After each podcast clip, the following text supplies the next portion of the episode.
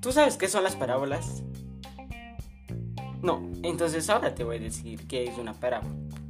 Una parábola es una curva en la que los puntos están a la misma distancia de un punto fijo que es el foco y de una línea fija que es la directriz. También es el sitio geométrico de los puntos de vista del plano que equidistan de un punto fijo denominado foco y de una recta fija llamada directriz.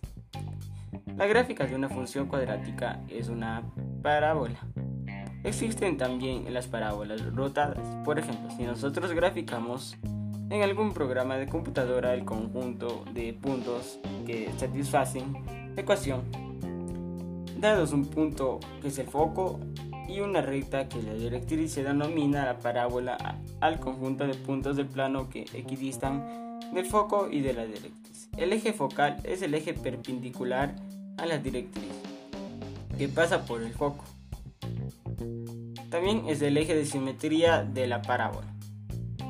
El punto de la parábola que pertenece al eje focal se llama vértice.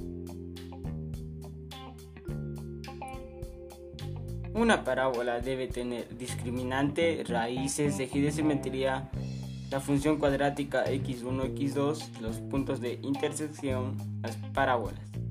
Y y, una ecuación debe tener el punto A, que es el término cuadrático, el punto B, que es el término lineal, el C, el término independiente, la tabla de valores, la traslación vertical eje Y y la traslación horizontal eje X.